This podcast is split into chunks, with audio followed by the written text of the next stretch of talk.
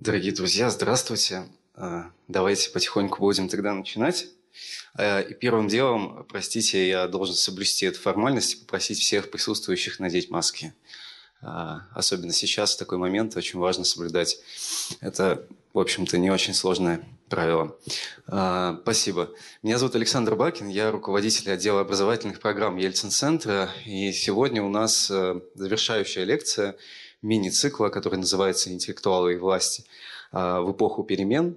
Мы говорим о несмотря на это название, которое отсылает нас, в общем, к разным временам нашей истории, мы говорим о 17-18 веке, в 17-18 веке. Лекторий подготовлен сотрудниками Уральского федерального университета, и сегодня у нас в гостях Юлия Шипицына, лаборант-исследователь лаборатории эдиционной археографии Уральского федерального университета.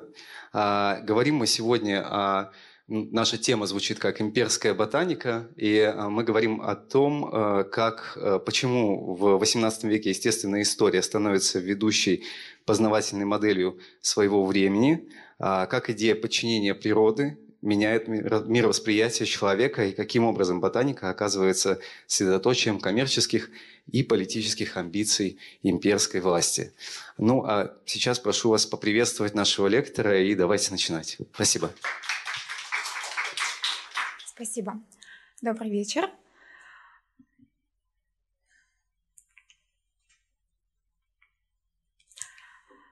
Сегодня ботаника в глазах обывателя не выглядит столь яркой и увлекательной, какой она казалась натуралистам XVIII столетия. Скорее наоборот, в русском языке слово «ботаник» имеет помимо прямого, пренебрежительный смысл, обозначает человека скучного, зацикленного на какой-либо узкой сфере деятельности и отрешенного от жизни. Но в XVIII веке все было иначе. Тогда, когда создавались прекрасные, но безмолвные коллекции ботанических иллюстраций и гербарных образцов, которые сегодня на самом деле ставят перед исследователями больше вопросов, нежели дают ответов.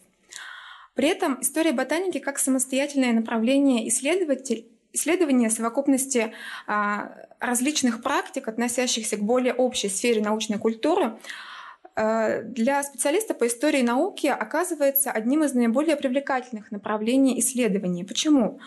Поскольку историко-ботанические изыскания а, с одной стороны, причины этой популярности лежат в очевидно существенном влиянии открытий и достижений ботаники на формирование естественно-научной картины мира а с другой э, в неочевидной, на первый взгляд, неоднозначности факторов складывания этого влияния, что в сумме открывает простор для интерпретации. Выявление как минимум трех контекстов, э, в которых протекает бурное развитие ботанического знания во второй половине XVIII века, политического, научного, эстетико-символического, приводит к формированию такого теоретического концепта, как имперская ботаника – и вот эти э, три вопроса, которые озвучил, э, озвучены в качестве анонса нашей сегодняшней лекции, э, как раз призваны раскрыть, э, проблематизировать эти три э, контекста. Таким образом, имперская ботаника прежде всего теоретический инструмент, применение которого позволяет раскрыть специфику взаимодействия науки и власти в XVIII веке и искать ответы на эти вопросы. Целью нашей лекции сегодня станет убедиться в том, что имперская ботаника — это не просто такое броское историографическое клише, но реальный исторический феномен. Причем феномен общеевропейский, характерный не только для Российской империи, но и британской, французской, португальской, голландской и других колониальных империй. Прежде всего, нам нужно уяснить, почему именно ботаническое знание становится политическим инструментом, в чем заключается его специфика. И мы будем делать это на материале российской истории. А, в завершение рассмотрим а, специфику того, как изучать историю этого знания, какие источники а, исследуют историки, обращаясь к истории науки, и в чем особенность работы с ними. Итак, в теоретическом плане ботаника стала лидером среди естественно-научных дисциплин ввиду общей для естественной истории потребности в совершенствовании систематики и возможности предоставить разнообразный и относительно компактный эмпирический материал для изучения. И процесс этот происходил постепенно. Так, к концу XVII века формируется основное понятие систематики вид – Объединяя информацию о видах, систематика становится главным источником сведений о них для других биологических дисциплин. В конце XVII века становится очевидно, что описание организмов невозможно без создания иерархической системы таксонов. Возникают вопросы о генеалогии важных признаках и о родственных отношениях между группами растений и животных. И решение этих вопросов требовало узкой специализации. Ботаника же стала наиболее удобным полем для экспериментов с системами, в пространстве которого было возможно обозреть, описать и классифицировать растительный мир. Ведь растения можно было вырастить в собственном саду, э, в оранжерее, теплице, в горшке на подоконнике собственной гостиной. Они не требовали так много пространства и затрат на уход, как, например, животные или рыбы для изучения. Образцы растений можно было засушить, подклеить, сделать гербарий, удобную в применении коллекцию. Однако высушенные растения утрачивают цвет, и для того, чтобы обращаться к коллекции многократно, растения поручали зарисовать профессиональным художникам, и тогда в игру вступали уже ботанические иллюстрации, компактные и наглядные средства репрезентации местной или экзотической флоры изобретением которого также дала естественная история, в это время стала система искусственной классифик... Э, искусственная система классификации растений, предложенная шведским ботаником Карлом Линнеем. Его портрет вы видите на слайде. Нужно сказать, что в это время разработкой различных систем классификации занимались многие исследователи. К концу XVIII века существовало свыше 50 таких систем, и они конкурировали между собой. Были среди ученых и те, кто, как э, граф де Бюфон, например, считали, что такая естественная историческая классификация абсолютно бессмысленна как форма философского постижения. Но так или иначе, система искусственной классификации Линнея, предложенная им в 1735 году, обозначила чрезвычайно важный для всех естественных наук момент а, так называемой онтологической редукции, когда реальная природа была сведена к идеальной, помещенной а, в таблицу, в систему, и таким образом стала пригодной для изучения. Долгое время систематика считалась открытием Линнея, однако сегодня мы знаем, что впервые идею такой онтологической редукции предложил еще в конце XVI века, а именно в 1583 году итальянский врач Андреа Чизальпино. А, и его портрет вы тоже можете видеть сейчас.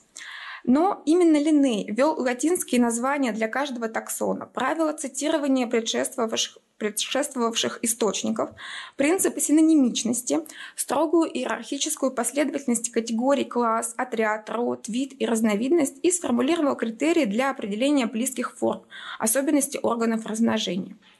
У растений теперь учитывалось число, длина и срастание тычинок и пестиков цветка, а также одно- или двудомность. И исходя из этих принципов, Линней разделил 10 тысяч известных ему видов растений на 24 класса и 116 порядков. Благодаря созданной а, биноминальной системе названий сложился единый научный дискурс, а, который стал новым лингуа франко в сфере науки и что в свою очередь лишь усилило интерес к растениям. Ажиотаж вокруг ботаники к концу XVIII века охватил почти весь земной шар. Изучение растений было полезно и с практической точки зрения. Многие ботаники лелеяли мечты о пересадке растений в другой климат, как правило, не родной, о селекции новых видов, об изобретении новых способов посадки и выращивания, способных увеличить объем урожая тех или иных ценных культур сбор растений, формирование коллекций, умение отличить один вид от другого и определить родственные связи между видами ассоциировались с путешествиями и экспедициями. Альбом с ботаническими иллюстрациями или цветущий представитель экзотической флоры а, в саду посреди привычных глазу маргариток характеризовали своего хозяина в это время как передового, активно познающего мир а, человека. Практическая польза изучения растений была осознана и имперской властью. А, хотя ботаническое знание было широко распространено уже по меньшей мере с XVI века, только лишь в XVIII веке оно охватило весь населенный мир, поскольку главными игроками на поле ботанических изысканий стали ведущие колониальные державы. Современном гуманитарном знании ботаническая наука предстает, безусловно, причастной колониальным захватам XVIII века сродни тому, как академическая география и картография рассматриваются в качестве инструментов имперской экспансии в XIX веке. Отдаленные территории оказывались подчинены экономике метрополии, выступая в роли поставщика сырьевых ресурсов и, насколько это возможно, площадок для пересадки и выращивания иных высокодоходных агрокультур. С лечебными свойствами таких растений, как, например, хинное дерево, связывались надежды на облегчение европейской колонизации тропических регионов. Несмотря на популярность других единиц ботанического импорта, таких как чай или женьшень, их употребление по-прежнему оставалось роскошью, а добыча – истощавшим государство а, предприятием, что побуждало к поискам растений аналогов, которые дешевле было бы вырастить э, в колониях. Такие поиски и опыты по выращиванию, селекции и акклиматизации растений проводились в ботанических садах, которые выступали в качестве научных лабораторий и пунктов аккумуляции и обмена семенами и рассадой, гербарными образцами и ботаническими иллюстрациями, а также в целом знаниями о представителях как местной, так и экзотической флоры. Например, имперская сеть ботанических садов в Индии работала на поддержание плантационной экономики как временное хранилище на долгом и трудном пути а, транспортировки китайского чая. Кроме того, ботанические сады оказались вовлечены в кампанию по подрыву конкурирующих монополий. Здесь можно вспомнить британские и французские проекты по выращиванию гвоздики за пределами Малукских островов э, подконтрольных Нидерландов. Частные ботанические сады также были вовлечены в этот процесс обмена опытом. Один из ярких примеров – это ботанический сад Григория Демидова а, в городе Соликамск, в котором были представлены образцы растений из коллекции Карла Линне, Георга Стеллера, Ягана Гмелина и Степана Крашенинникова. Впоследствии Демидов передал образцы гербария в Петербургскую академию наук. В настоящее время на а, этом месте разбит мемориальный ботанический сад от а, родного, к сожалению, ничего уже не сохранилось. Так, внутри системы имперской конкуренции научные, экономические и политические инициативы были тесно переплетены. В значительной степени все возрастающий оборот поставок растений и его коммерческая составляющая были обусловлены и расширением а, сети административных структур и улучшением технологий транспортировки. В XVIII веке появляются труды, посвященные практическим рекомендациям по э, перевозке и хранению ботанических образцов. И самый известный пример – это рекомендации э, британского ботаника Джона Эллиса по осуществлению длительных морских перевозок, наиболее восприимчивых к перемене климата растений. На слайде вы видите э, иллюстрацию, одну из иллюстраций этой книги, где представлены различные ящики и способы перевозки таких растений. Таким образом, мы видим, что имперскость ботанической науки в России не является отличительной чертой э, развития знания в данном регионе. Скорее, это качество вписывает российскую естественную историю в общеевропейский контекст. Активная экспедиционная деятельность, спонсирование изысканий в сфере естественной истории государства, стремление через научный дискурс заявить о могуществе и в некотором смысле вездесущности имперской власти, а также попытки на уровне академии обозначить синтез научного знания и экономической выгоды, нашли свое выражение в феномене такой дисциплины, как камеральные науки, а, что было также показательно для всех государств, проводивших имперскую политику в данный период. Важно отметить также, что университетское образование не способно было оказывать э, сколько-нибудь существенное влияние на развитие целого ряда научных дисциплин в XVIII веке. Университеты отставали от а, многих э, процессов в сфере э, э, развития знания. И такое положение было характерно и для ботаники. Несмотря на триумфальный успех системы Линнея, на то обилие материала для изучения описания и широкую популярность и даже моду на травопознание, ботаника как самостоятельная дисциплина во второй половине XVIII века еще только лишь находилась в процессе своего становления. И знания о растениях могли преподаваться в общих курсах по естественной истории или медицине, но не отдельного дисциплинарного направления. Специалисты по истории науки так характеризуют данный период. Университеты, отягощенные еще традициями схоластики, были не готовы принять ценности и нормы науки нового времени. Университетская биология все еще была растворена в медицине, естественной теологии и философии. В таком случае интересно, каким образом это знание транслировалось, приумножалось и функционировало если университеты эту функцию не способны были выполнять или э, выполнять в полной мере.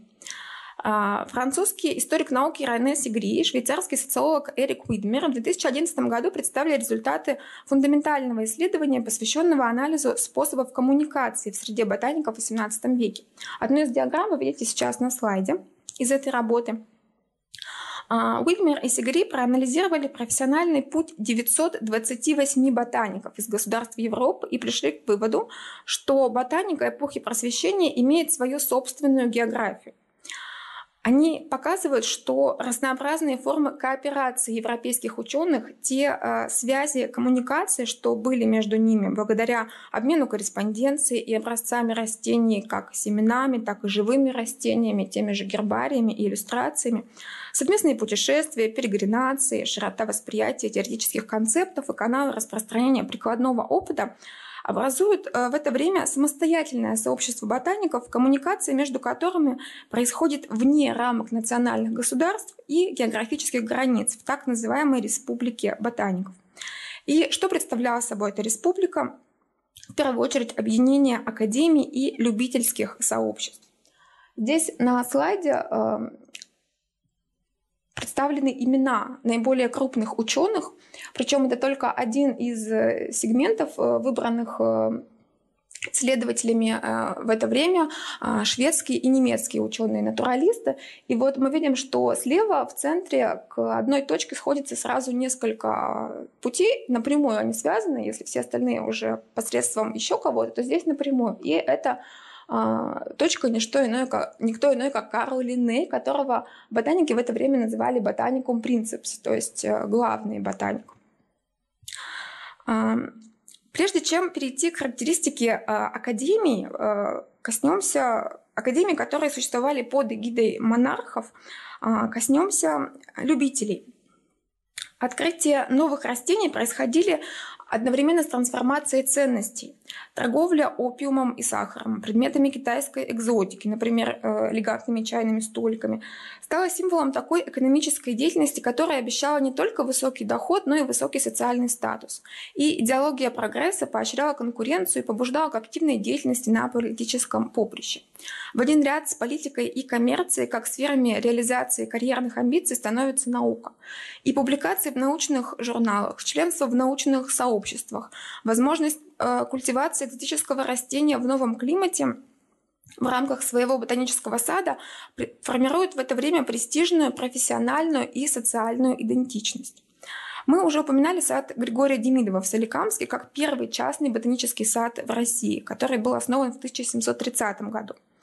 А, по данным Совета, Международного совета по сохранению памятников и достопримечательных мест в XVIII веке в России существовало 65 садов – а для сравнения, 71 сад был в Британии в это время, 66 в Италии, 51 во Франции. То есть э, наряду с европейскими, наравне с европейскими государствами здесь э, выступала Россия, российская наука. И яркими примерами любительских частных ботанических садов являются помпезные э, сады и парки э, Алексея Кирилловича Разумовского и э, Прокофия Акинфовича Демидова. Мы еще вернемся к этому слайду, э, когда будем говорить об э, академиях, э, возникших по указам Петра I и об экспедициях, которые организовывались благодаря Екатерине II, а пока остановимся на саде Демидова, возникшем в 1765 году на для устройства этого сада были привлечены более 700 э, человек. Э, сад представлял собой... В саду был также большой пруд и птичник с выписанными из Голландии и Англии редкими птицами и животными. Сам э, сад имел форму амфитеатра, и э, в нем было представлено около 5000 видов растений. Каталог этого сада составил э, один из крупнейших российских и мировых ботаников этого времени Петр Симон Палас. Я бы хотела процитировать характеристику, которую дает Палас этому саду для того, чтобы оценить, сколько усилий было приложено Демидовым на развитие ботанической науки. Итак, Палас писал – Сей сад не только не имеет себе подобного во всей России, но и со многими другими в государствах славными ботаническими садами сравнен, быть может, как редкостью, так и множеством содержащихся воном растений. И ныне, с согласия самого владетеля сего прекрасного сада, издаю я в свет описание оного, дабы иностранные могли быть известны об изящности онова, и вместе любители ботаники и друзья знали, что они от него заимствовать и также чем его судить могут. Эта последняя фраза а, хорошо показывает а, вот этот э, циркулирующий обмен а, материалами и образцами между ботаниками всего мира. Палас также отмечает эффективный метод проращивания семян на глиняных блюдечках, покрываемых мхом или размещаемых на влажной холстинке в специальных условиях в оранжерее. Большое значение э, придает гербаризации растений. Он пишет, что все растения в, э, в саду всем находящиеся ежегодно с великим родением и искусством собираются и высушиваются, как для собственного травника, почтеннейшего господина сего сада, так и для снабдения онами охотников и любителей ботаники, в числе коих и я, по благосклонности всего достохвального мужа, получил знатное собрание растений для травника. Известно, что Демидов передал в дар Паласу 150 растений, снабженных э, соответствующими описаниями. Впоследствии этот э, дар был передан э, в гербарий Московского университета. Также Палас подчеркивает, что а, особливого удивления достойно по числу и по редкости собрание иностранных дерев, ежегодно с великим иждивением умножаемого. Также удивительно видеть, что деревцы натурально весьма маленькие, как, например, березка болотная, курильский чай, немецкие шили, санталина, розы, смородина, шалфей, ракетники разные. Искусством выведены в, э, в дерева вышиной в 2 и в 3 аршина. Эти данные свидетельствуют о том, что у Демидова велись экспериментальные и селекционные работы, что сад представлял собой не просто собрание экзотических растений для того, чтобы ими можно было любоваться или э, похваляться. Другой известный а, сад в это время а, – это сад Разумовского. В свое время а, он ну, как бы своего расцвета достиг чуть позже, уже к началу XIX века, но расцвет этот был совсем недолгим. Сад располагался в его имении Горенки в Подмосковье и насчитывал около 300 тропических деревьев, среди которых были пальмы, кипарисы, бамбук, ямайский кедр. Росли на территории усадьбы и уникальные для Подмосковья сибирские кенры и американские ели. А, в Горенке неоднократно приезжали видные европейские естествоиспытатели и путешественники. Именно здесь было основано первое ботаническое общество в России, а, которое носило название Горенковское фитогеографическое общество. Но уже после смерти основателя сада а, Разумовского в 1822 году его наследники просто поштучно начали распродавать а, ценности усадьбы вплоть до оранжерейных деревьев. И вот как писали современники об этом. «Не знаю я, что будет с горенками, только отсюда все продает поштучно, как из лавочки. Померанцы, груши, лавры – все это в деревьях. Можно все это очень дешево иметь, и девиз наследника графа Алексея, по-видимому, деньги из всего». Нужно сказать, что такой недолгий а, расцвет а, ботанических садов, э, как мы видели это с садом Разумовского, характерен и для а, ботанических садов, э, которые возникли под э, эгидой монаршей власти. Еще до учреждения Академии наук в 1800 1725 году аптекарские огороды появились сначала в Москве, затем в Петербурге и стали удовлетворять потребности аптеки в лекарственном сырье. Из истории аптекарского приказа известно, что в начале XVIII века в Москве существовало четыре государственных аптекарских огорода. Один из них первоначально находился при аптеке гостиного двора у Кремля, и в 1706 году он был перенесен на Большую Мещанскую улицу за Сухаревой башней. Для управления огородом по традиции приглашали опытных садовников и ученых-иноземцев, главным образом из Германии. В медицинском саду не только выращивали, заготавливали лекарственные травы и на месте готовили из них лекарства, но и обучали студентов, будущих врачей. Отсюда посылали и первые ботанические экспедиции по России, а любознательные ученые-ботаники собирали в саду первые коллекции курьезных плантов. Одним из э, первых ботаников, которые э, поступил на должность директора этого сада, был приглашенный из Лейпцига в 1735 году Траутгот Гербер. Именно он собрал первый гербарий местной флоры, составил рукопись первой московской флоры, а спустя несколько лет также э, из-под его пера вышли Волжская флора и Донская флора. Однако ни одно из этих сочинений не было опубликовано и э, доступно таким образом современникам. С 1741 по 1786 год, то есть э, около 40 лет, а, на должности э, доктора ботаника в саду э, попросту не было никого. И садом в течение этих 45 лет управляли садовники, огородники, провизоры, но не специалисты-ботаники. И лишь в 1786 году должность директора была восстановлена. На нее был приглашен доктор медицины, философии и права Фридрих Христиан Стефан, который одновременно был профессором химии и ботаники в медико-хирургическом училище. И он возобновил активную исследовательскую деятельность э, в московском аптекарском огороде. Им был, была напечатана э, первая московская флора в 1792 году, содержащая перечень 860 видов с указанием места обитания, времени цветения и изредка с местонахождения тех или иных образцов. Э, в настоящее время э, этот московский аптекарский огород, э, ему наследует ботанический сад Московского государственного университета имени Ломоносова. Уже в XIX веке сад был э, приобретен университетом. Другой э, важный институт, созданный в это время, это аптекарский огород в Петербурге. Возникший в конце 1713 года, он также изначально своей целью э, имел выращивание лекарственных растений для нужд армии. Но уже в первые десятилетия его деятельности были заложены научные коллекции и положено начало научной работе. В XVIII веке аптекарский огород именовался также медицинским садом. Временем начала создания оранжерейных коллекций следует считать 1732 год, когда была построена первая настоящая оранжерея.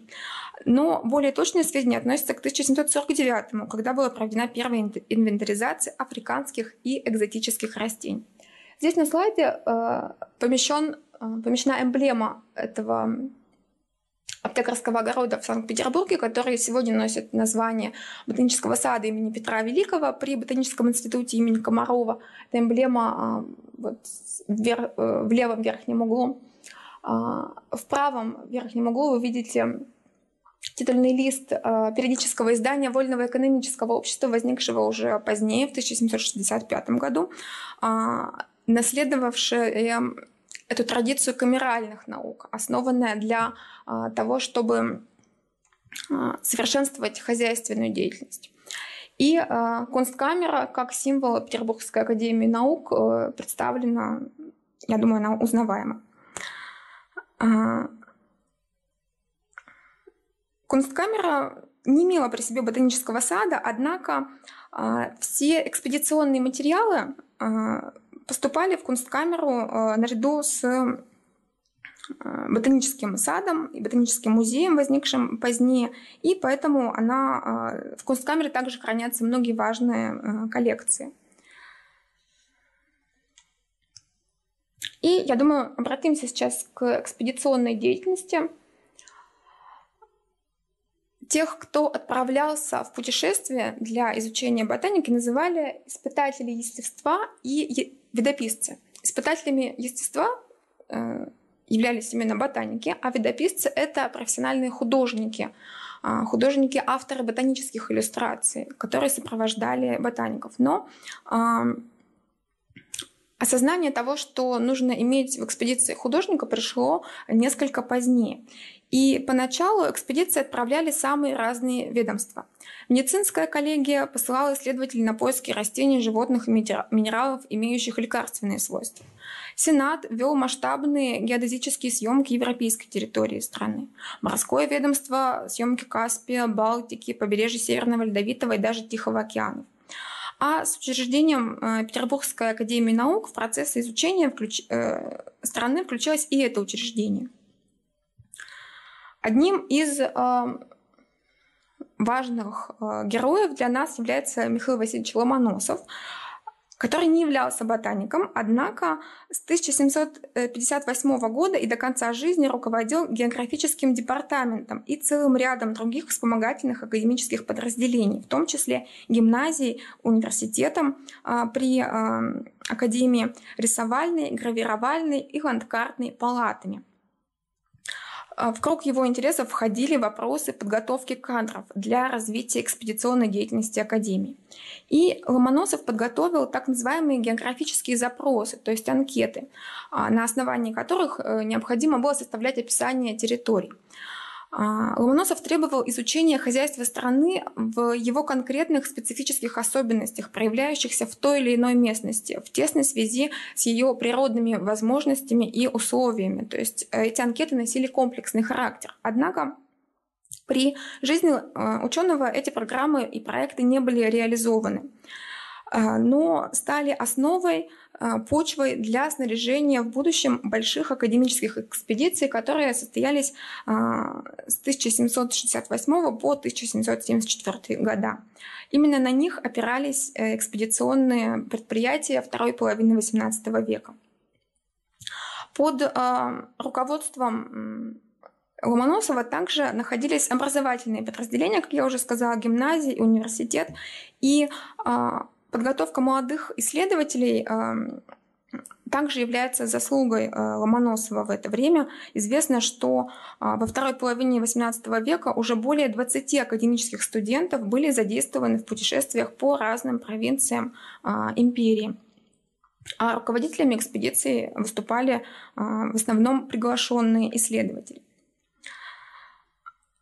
Стоит еще э, несколько слов сказать об экспедиционных художниках, об этих видописцах, а, на основании каких эм, работ учились э, эти люди.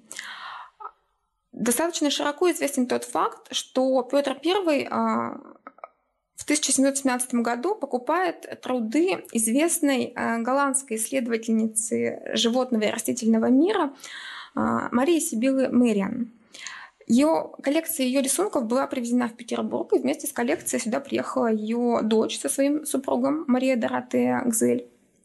А, супруги Гзель оба были художниками. Они поступили на русскую службу, где а, трудились до конца своих дней и обучали русских академических художников рисунку, живописи, гравированию, используя при этом наследие Марии Сибилы Мэри. Именно Акзель составляет э, первую инструкцию рисовальщикам экспедиции, в которой пишет – Растение, чей облик ботанику захочется иметь запечатленным, должно принести свежесобранным художнику, и чем скорее, тем лучше, дабы они не успели высохнуть, с тем, чтобы художник был в состоянии изобразить их с цветками, с корнем, семенами, как бы живыми.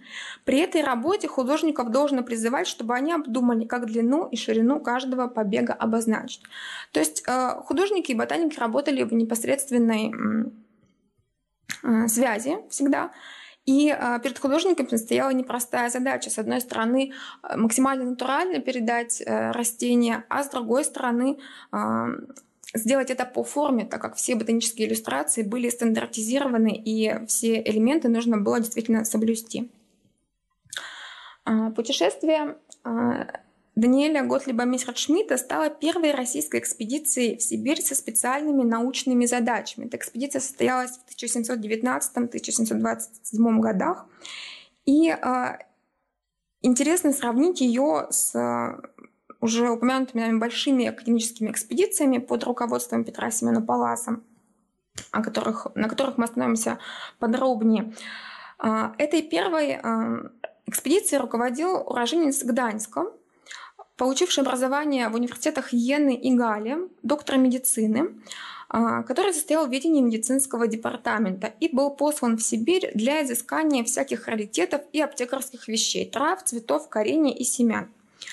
Интересно то, что кроме самого Мессершмитта в экспедиции не было больше ни одного исследователя. Не то, что исследователя, даже ни одного помощника, даже писаря или сколько-нибудь э, следующего человека. Его сопровождали лишь два солдата для охраны и двое слуг, не считая погонщиков, которые менялись по ходу маршрута.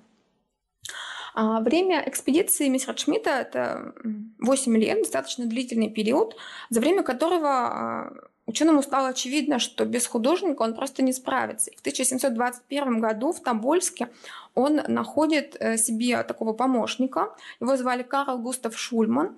А, он был воспитанником а, местной школы а, немецкого пленного Вреха. Интересно, что в бумагах Шульман э, не назван ни художником, ни рисовальщиком, а просто человеком, умеющим рисовать. Но о том, что он действительно это умел, мы можем судить по одной из иллюстраций, представленных на экране, а, которая а, может конкурировать с другими видными ботаническими иллюстрациями а, этого времени. Работа, проведенная экспедицией Мессершмитта, стала образцом для последующих академических экспедиций XVIII столетия. И уже э, не было таких прецедентов, когда э, ботаник, натуралист отправлялся в экспедицию в одиночестве. Его всегда сопровождал э, исследовательский штат, штат помощников, и э, кто поедет в экспедицию, всегда тщательно продумывалось. По словам Вернадского, именно с путешествий Мессершмитта начинается естественно-научное изучение России. Именно они являются родоначальниками того великого коллективного научного труда, который беспрерывно и преемственно продолжается с 1717 года до наших дней, все более разрастаясь как по своей силе, так и по ширине захваченных интересов. Одним из крупнейших научных светил своего времени а, являлся уроженец Берлина Петр Симон Палац – он получил образование в университетах Берлина, Галле, Геттингена и Лейдена. А, в 1767 году был приглашен на русскую службу. В тот же год стал профессором Петербургской академии наук по естественной истории. И к началу экспедиции в свои 26 лет он был уже сложившимся ученым, имевшим известность в научных кругах. А, Палас являлся общим руководителем академической экспедиции, а, поводом для которой послужило конкретное астрономическое явление. Это прохождение Венеры перед диском Солнца, а, чего ждали в мае 1769 года. Однако нужно понимать, что эта экспедиция была не одна, а состояла из э, целых пяти отрядов, каждому из которых предписывалось осуществить по специальной программе исследования малоизвестных, а то и вовсе неизвестных территорий. И фактически отряды экспедиции действовали самостоятельно и возглавляли их талантливые ученые. Это были люди, получившие образование преимущественно в естественно-научных городах Европы и большей частью приглашенные в Россию из Германии. Так, э, первую Оренбург, Оренбургскую экспедицию – возглавлял сам Палас, которому э, было 26 лет, как я уже сказала. Вторую Оренбург, Оренбургскую 28-летний Иван Лепехин. Первую вторую Астраханские экспедиции э, Семен Гмелин и э, Иоганн Антон Гильденштейн. Соответственно, оба в возрасте 23 лет. Помимо э, Палласа, если мы рассматриваем отряд Оренбургской экспедиции, э, в штат входил рисовальщик Николай Дмитриев, чучельник Павел Шумский, егерь, э, имя которого нам неизвестно, и э, академические студенты. Экспедиционные дневники, коллекции и материалы первых лет путешествия сразу же по горячим следам были обработаны во время зимовок э, в Симбирске и Уфе и незамедлительно отправлены в Петербург, где были изданы в 1771 и 1773 годах на немецком и русском языках. Большинство сибирских дневных э, записок увидели свет по возвращении путешественников. В 1776 на немецком вышло издание и в 1786 на русском языке. О достижениях экспедиции быстро стало известно во всем мире, и уже в 1794 году описание путешествий Паласа и его сотрудников по разным провинциям российского государства было опубликовано в Париже и Эдинбурге. Особое внимание Палас уделял не только поискам новых видов растений, но и их распространению. Характеристики мест нахождения, а также их полезных для человека качеств. Вот эта ориентация на пользу на утилитарный характер очень характерна для а, знаний XVIII века в целом.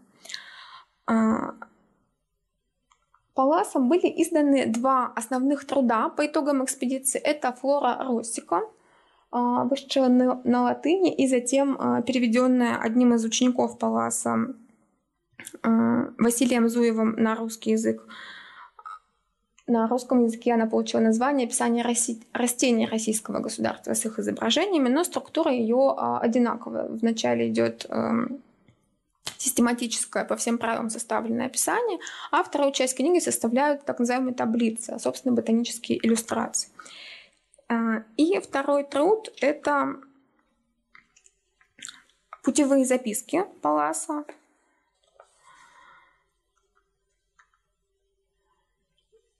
в которых мы э, уже ближе знакомимся с тем, каким образом проводились исследования, как э, накапливался материал и чему Палас уделял больше внимания. Интересно, что «Флора Россика» — это издание не оконченное. Вышли только первые две книги этого труда, и они были посвящены древесным породам, произрастающим в российском государстве. Это не случайно, поскольку а, такое внимание а, к лесам, поскольку а, флот являлся, а, лес являлся а, одной из первых надоб, а, одной из первых надобностей для а, государства, и для кораблестроения нужен был хороший лес. Со времен Петра I в России было установлено лесосечное хозяйство 30-летним оборотом рубки. Корабельные рощи со временем а, оскудевали, и для кораблестроения нужны были зрелые 280-летние дубы. Вот эту проблему а, возобновления лесного хозяйства очень хорошо осознавал Палас, и уже по возвращении из экспедиции, используя свои накопленные материалы и э, материалы, изданные во Флоре и в путевом дневнике, он создает краткие положения, которые при устройстве лесов преимущественно должны быть приняты во внимание. А, в этой а, работе Палас не только предлагает меры по реорганизации лесного дела, но пытается изменить само отношение к россиян к дереву, призывая их э, не вырубать леса, также а, сохранять бдительность, поскольку в местностях, э, цитирую, где обнаруживается каменный уголь или трофяные болота, всякий патриотически настроенный подданный, а также вся община должна дать об этом знать своему непосредственному начальнику. Последние должны взять пробы этих продуктов и родить о полезном их использовании. В этом отношении могли бы быть установлены премии на открытие месторождения, а кроме того, для подданных должно быть организованы специальные обучение для проведения изысканий и добывания каменного угля и торфа. Продолжение Паласа нашло отклик э, в правительственных кругах. Была создана инструкция для описания физико-географических условий новообразованных губерний. И эта инструкция как раз включала пункт об описании лесов и, в частности, о том, каких родов деревья он составляют. Также известно, что а, уже позднее а, Палас получает так называемую своеручную записку от э, Екатерины II, в которых она, зная о а, уровне его а, знаний и ценя его мнение, э, излагает свою идею разделения России на три области. Она пишет, предварительные мысли, о которых нужно мнение Паласа. Империю можно, кажется, разделить относительно лесов на три области. Среднюю будет составлять плоская возвышенность, начинающаяся почти там, где три реки, Двина, Днепр и Волга принимают свое течение. Она кончится так, как будет показано на топографической таблице Паласа. Северную область будет северная покатость, а южную покатость – южная. Разделение лесов, сделанное Паласом, кажется мне столько же верным, как и полезным. Оно употреблено теперь в уставе экономическом и представляется под следующими раз... разрядами. Строевые леса первой, второй и третьей статьи, а потом малорослый лес и кустарники. Написав сие, пишет Екатерина II, мне пришла мысль разделить пахотную землю на первую, вторую и третью статьи, а худшего качества на малоудобную и неудобную, которую, впрочем, можно удобрить. Теперь родится вопрос, нельзя ли сие разделение на первую, вторую третью статьи, на малоудобную и неудобную распространить также на воды, смотря по их здоровости, а потом и на рыб и лесных зверей. В России есть рыбы, как, например, белуга, которую называют зверем, а другие именуются красной рыбой, точно так, как некоторых животных называют красными э, зверями. Если сия мысль может быть применена к всему новому разделению, каковое представляется она с первого взгляда, то просим господина Паласа не только сказать нам свое мнение, но даже способствовать нам в деле составления разделенного на статьи списка рыб, зверей и, если можно, вод. А, эта записка наглядно свидетельствует о том, а, как использовалась ботаническое а, знание в России для проведения реформ для учета всех ресурсов в государстве. И Палас действительно уточняет состав характерных лесообразующих видов, предлагает ряд перспективных для интродукции чужеземных деревьев и кустарников в России. Однако вот эта реформа о разделении лесов, а по мысли Екатерины даже вод, зверей и а, рыб, не была а, осуществлена, потому что отсутствовали квалифицированные специалисты. И как таковых руководств к проведению этой реформы а, не было, не существовало. Здесь стоит обратиться к академическим студентам, о которых я уже говорила, к ученикам Паласа, сопровождавшим его в экспедиции. Паласа сопровождали три академических студента. Это Антон Вальтер, Василий Федорович Зуев и Никита Петрович Соколов. Сохранились воспоминания Паласа о каждом из этих э, людей, не только характеризующих как э, профессиональных исследователей, но и э, какие-то их личностные качества. Так вот, Антона Вальтера Палас не ценил ни в том, ни в другом случае, а больше всех, любил Никиту Петровича Соколова. Ему поручались выполнение наиболее сложных самостоятельных отдельных вылазок из экспедиции. Однако а, Никола... Никита Соколов по возвращении из экспедиции просил уволить его от дальнейшей академической работы, не только от участия в экспедициях, но и от Э, вот этих естественно-научных изысканий в целом, поскольку э, для него это было трудно, утомительно, и он не хотел продолжать ученые занятия, просил уволить его, наградив рангом переводчика латинского и французского языков.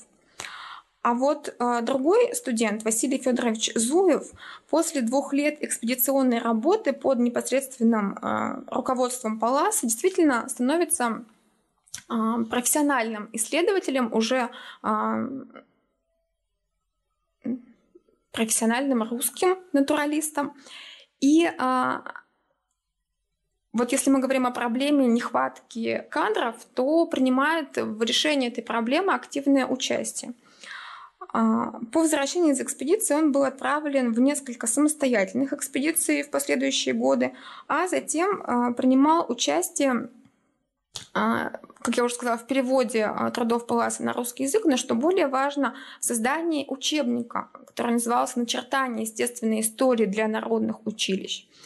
Этот учебник вышел впервые в 1786 году и до 1828 года выдержал а, порядка 11 переизданий пользовался большой популярностью. В народных училищах действительно естествознание, естественная история становятся одной из центральных дисциплин. А, и в введении к этому учебнику мы читаем о том, что а, каждый живущий в российском государстве должен иметь представление о том, какие растения, а, звери и птицы его окружают.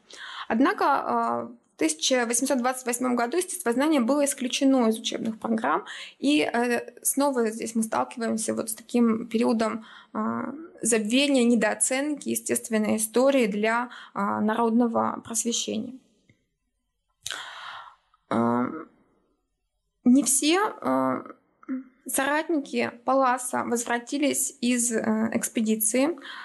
Палас э, заканчивал издание отчетов за своих э, коллег Фалька, за Гмелина, Гильденштета, погибших во время путешествий.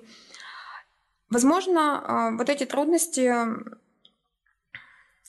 пугали Никиту Соколова, да, о котором я уже сказала, который отказался от, от академической карьеры в дальнейшем. Но были во время экспедиции и положительные моменты, так называемые ботанические анекдоты, описанные а, Паласом. Например, при описании а, рододендрона Он пишет, что Стейлер, когда нашел свой черногриф, э, народное название этого растения, около Баргузина, то имел при себе дикую козу, которая, привыкшая к людям, съела оного из рук листов десяток. По прошении нескольких минут, минут, к удивлению всех, начала она прыгать, бодаться и не стоять на ногах.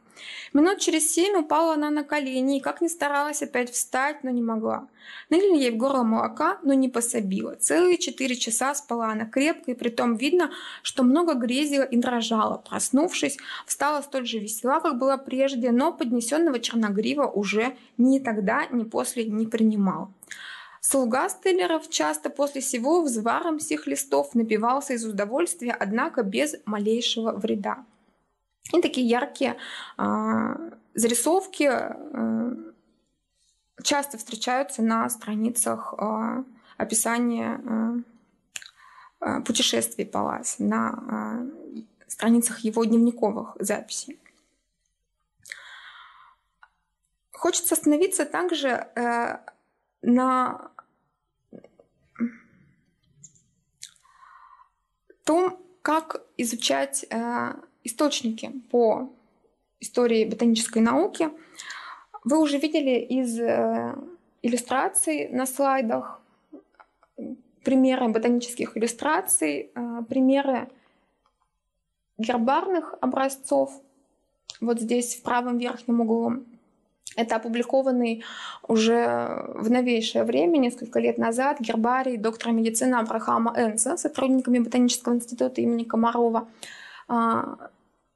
Структура книги представлена так же, как э, флоры, издания ботанических иллюстраций в XVIII э, и более поздние века, когда э, справа мы видим саму иллюстрацию, в данном случае фотографию гербарного образца, а слева составленная по всем правилам описания. Но в данном случае оно снабжено еще дополнительными комментариями, поскольку Абрахам Энс использовал полиноминальную систему названий, еще до и э, для того, чтобы сориентироваться в тех источниках, на которые он ссылается, в тех э, терминах, которые он употребляет, и просто э, опознать это растение нужно было привлечь э, больше источников, чем если бы мы имели дело с коллекцией, оформленной уже по э, линеевским правилам. И э, на примере вот этого издания, здесь все иллюстрации из этой книги Гербария Абрахама Энс, я бы хотела рассказать о том, а, каких э, знаний, э, каких навыков требует изучение вот этих гербарных коллекций и ботанических иллюстраций, как источников э, визуальных. Читать источники, описание путешествия, дневниковые записи, отчеты э, экспедиции и инструкции, безусловно, увлекательно, э, полезно и очень информативно. А как заставить э, говорить визуальные источники? Здесь э, не обойтись без э, специальных э, разработанных методов в области визуальной культуры и без знание контекстов бытования этих источников, поскольку а, для а, натуралистов XVIII века ботаническая иллюстрация как раз-таки выступала очень а, наглядным источником, снимавшим возможные противоречия между теми различными системами классификации, системами наименования растений. И изучение ботанических иллюстраций позволяет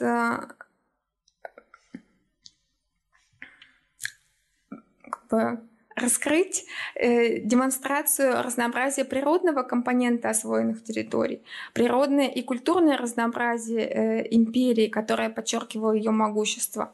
А, обо всем этом свидетельствовали иллюстрации в XVIII веке. И поэтому а, вот эти политические а, и эстетико-символические контексты их бытования, когда иллюстрации заказывались определенным художником, когда их создание проходило в спорах между заказчиком, ботаником и исполнителем, иллюстратором. Э, нужно, конечно, знать, ими владеть и не обойтись здесь без э, понимания вот этих отличий между биноминальным и полиноминальными принципами наименования видов, без умения расшифровывать библиографические описания, поскольку, как любой научный труд, эти работы а, имели ссылки, но способы цитирования а, в XVIII веке отличались от тех, что приняты сегодня, и ориентироваться в них тоже нужно для того, чтобы прочесть и все возможные ссылки на предшественников, описавших этот вид, или где-либо его упоминавших, а, понять в них, разобраться. К тому же а, вот эти библиографические описания, используемые ботаниками, позволяют реконструировать личную библиотеку исследователей, уровень владения терминологией того или иного автора, Способность идентифицировать растения по их изображениям и гербарным коллекциям, безусловно, требует знания ботаники как таковой. Но что касается изучения гербарных коллекций, то здесь дополнительная трудность, поскольку очень часто э, гербарные образцы э, просто вкладывались в бумагу, и э, по прошествии времени и ввиду использования этой книги, этой гербарной коллекции, они травмировались, сломались, попросту терялись, и вот эти пустые листы э, часто мы можем наблюдать. Но вот гербарию Абрахама Энса повезло, а, Повезло, потому что его создатель очень трепетно к этому относился. Он препарировал и подклеивал каждый образец на страницу. Внизу вы видите такие картинки. А, это эмблемы, которые по этикету ботанических изысканий того времени а, сопровождали вот эти гербарные образцы, то есть э, каждое растение как будто бы находится в вазе или в урне. Сюжеты этих эм, урн конкретно из коллекции Энса до сих пор не расшифрованы, они очень разноплановые и придавали какое-то специальное значение э, создатель гербария вот этим эмблемам, какие он выбирал для того или иного растения, э, пока сказать трудно. А, и здесь э, как бы на фоне слайда представлена карта географической локализации всех образцов. При составлении таких карт мы э, можем видеть, какие места или посещал создатель коллекции, или с кем он здесь коммуницировал, общался, был в переписке, то есть восстановить также круг его связей. А, в целом, а, работа с визуальными компонентами как гербарных коллекций, так и ботанических иллюстраций позволяют нам а, проследить вот эту возможность презентации потенциала четкого упорядочения природного мира. Задача этой презентации тоже стояла перед ботаническими иллюстрациями. Процесс выработки принципов и критериев классификации растений, обсуждения различных таксономических систем и проектов занимал мысли многих э, ученых того времени, не только ботаников, но и э, интеллектуалов в широком смысле этого слова. И как элемент научной культуры ботаническая иллюстрация как раз представляла собой такое визуальное средство оформления и а, передачи знания о природе, которое снимало все возможные противоречия между различными этими системами а, знания а, в тот момент, когда еще система Лины оставалась темой для дискуссий. И, наконец, символическая легитимация имперских властных иерархий также тиражировалась через иерархии растений. Альбомы с иллюстрациями, ботанические атласы, серии гравюр по итогам научных экспедиций выполнялись по заказу монарха и подчиненных ему государственных институтов, будь то Академия наук, Адмиралтейство, ботанические сады или лично по заказу монарха, как это было с изданием Флоры Ростики э, Паласа, когда Екатерина II просила достать ей этот, э, ну, она спонсировала издание этой книги, а затем просила достать ей этот экземпляр, поскольку сразу после выхода он стал э, большой редкостью и сенсацией в свое время. Таким образом, вот эти коллекции, гербарные коллекции и ботанические станов... коллекции ботанических иллюстраций становятся одним из способов конструирования имперской идентичности э, в том числе. Э, историки науки подчеркивают, что сегодня каждый может принять участие в так называемой прикладной метафизики наименования видов. По оценкам экспертов-систематиков, со времен Линнея на сегодняшний день описано около 1 э, миллиона 700 тысяч видов. Но неоткрытыми остаются по разным подсчетам от до 10 до 100 миллионов. И существуют различные проекты, благодаря которым любой желающий, не имеющий специального а, ботанического, натуралистического образования, может принять а, участие в процессе описания видов. Я думаю, что не будет преувеличением сказать, что такая доступность систематики в наши дни — это во многом следствие такое отдаленное, а, преемственное следствие, тем не менее, вот этого слаженного и эффективного взаимодействия науки и власти на протяжении XVIII века и первой четверти XIX века, того периода, о котором я сегодня а, имела удовольствие вам рассказать. И мне бы хотелось также э, сказать о том, что изучение истории науки в целом, не только истории ботаники, но и истории науки, какой э, несет в себе, как э, выразились э, авторы и редакторы журнала «Логос» Александр Писарев и Станислав Гавриленко, освобождающий потенциал для нас, не только для историков науки, не только для историков, но а, для всех нас, поскольку прецеденты из прошлого, а, как они пишут, не являются моделями и уж точно копиями ситуации современной науки, но благодаря аналогии могут быть полезны для понимания науки настоящего. А наука настоящего я думаю, никто не будет отрицать, э, пронизывает многие сферы нашей жизни. Даже если мы не позиционируем себя как ученых или думаем, что мы не занимаемся, ну, то есть если мы даже не занимаемся какой-то исследовательской деятельностью, наука влияет на нашу жизнь. И вот такой обширной э, цитатой из э, введения к одному из номеров, посвященных э, разным историям разных наук, э, я бы хотела закончить э, свое сегодняшнее выступление. Большое спасибо. Друзья, если есть вопросы, я прошу задавать вот здесь микрофон.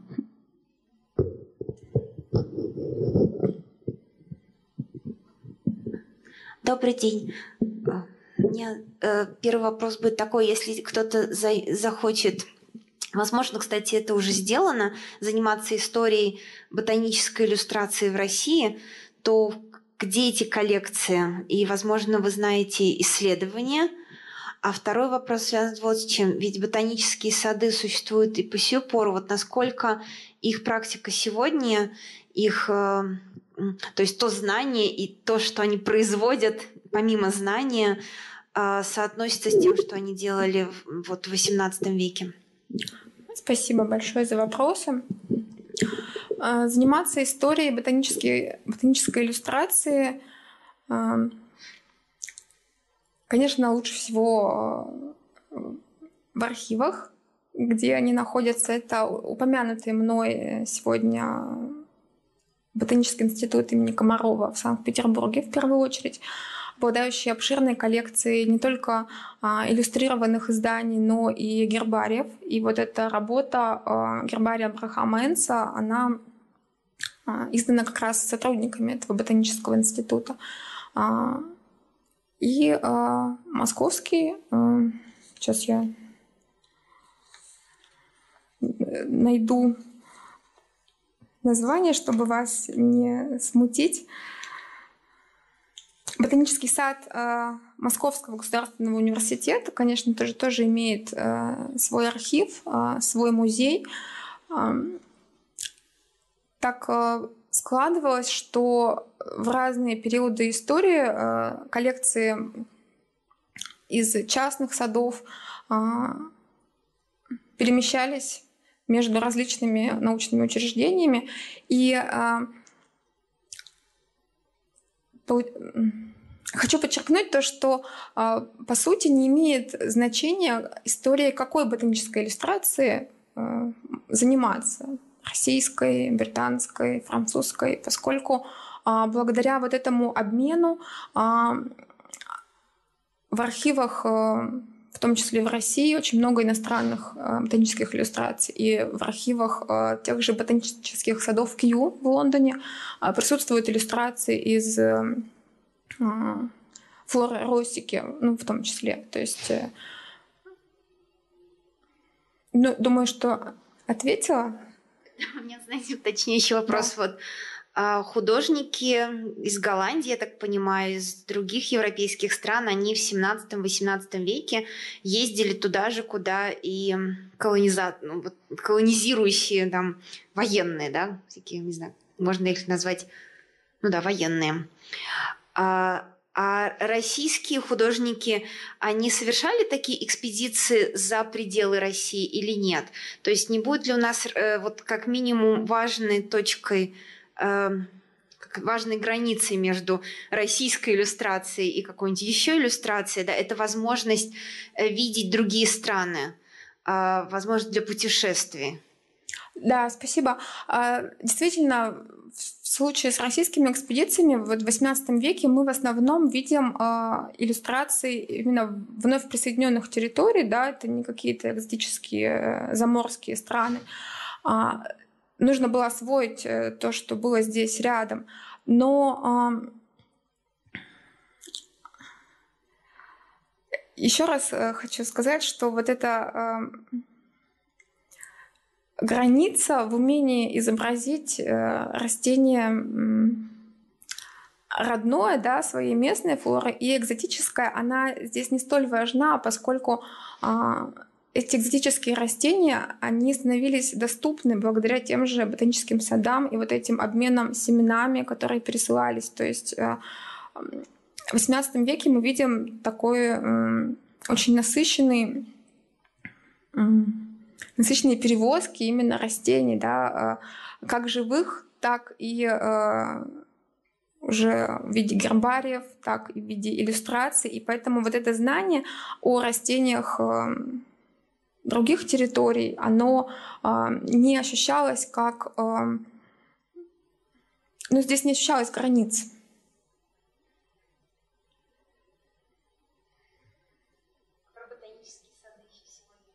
Да, ботанические сады сегодня.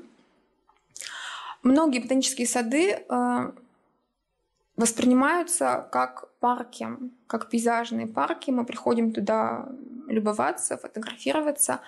Между тем в них ведется та же исследовательская деятельность, что и в XVIII веке, без сомнения.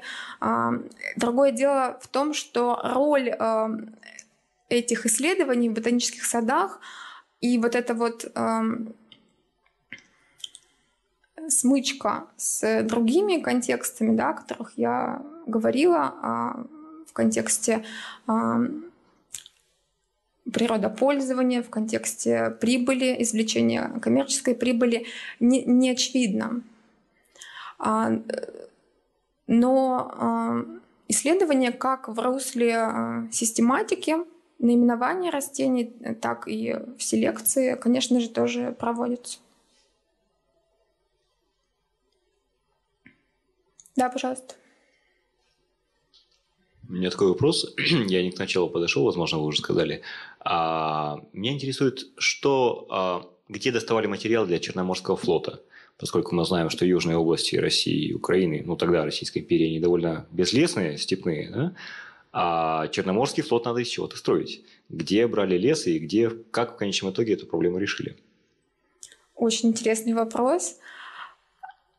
Но я на него, к сожалению, не смогу ответить. Ну, ладно. Ну, просто, может быть, на заметку вам, чтобы в дальнейшем знать. Да, отлично. Э, действительно хороший вопрос. Э, можно... Смогу ответить на, по поводу экспедиций, которые э, проходили на территории того же Крыма. Но вот что касается непосредственно с поставками леса для этого фото, то здесь я, к сожалению, угу. Тогда не смогу ответить. другой вопрос, наверное, больше по вашей тематике. А по медицине а существует определенный там, список лекарственных растений, которые тогда использовались для лечения людей, ну, и, может быть, не только людей, может быть, животных. А когда в России появился впервые вот этот вот классификатор, справочник лекарственных растений? И так, давайте даже так, когда он появился впервые в мире и когда он появился в России? Вот именно лекарственных растений, как, как и чем лечить? Это эм, нельзя здесь назвать одного какого-то справочника, поскольку я думаю, тоже ну, я старалась показать э, в лекции, что ботаника, она вот так э, развивалась из фармакологии, из медицины, и э, вот эти то, что мы называем справочники, представляли собой, э, если мы говорим о самом таком э, раннем периоде, о начале э, какой-то фармакологии, медицине, медицины, народные травники. Ну, это да, мне интересует, меня интересует, когда это было сделано ну, в научном поле. Потому что травники они там с незапамятных времен были. Там вот бабушки, вот травницы, травники, вот колуны вот эти. Да-да-да. И получается, что Многие э, ботаники начинали свой путь как э, исследователи, фармацевты, э, но о каком-то первом таком признанном корпусе общем для европейских ученых или для российских нельзя здесь сказать. Мне кажется, все-таки он есть, но ладно. Хорошо, спасибо.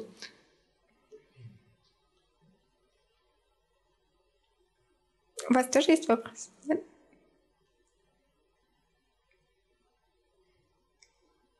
Спасибо вам за вопросы, а, за ваше внимание, за ваш интерес к истории науки, к истории ботаники.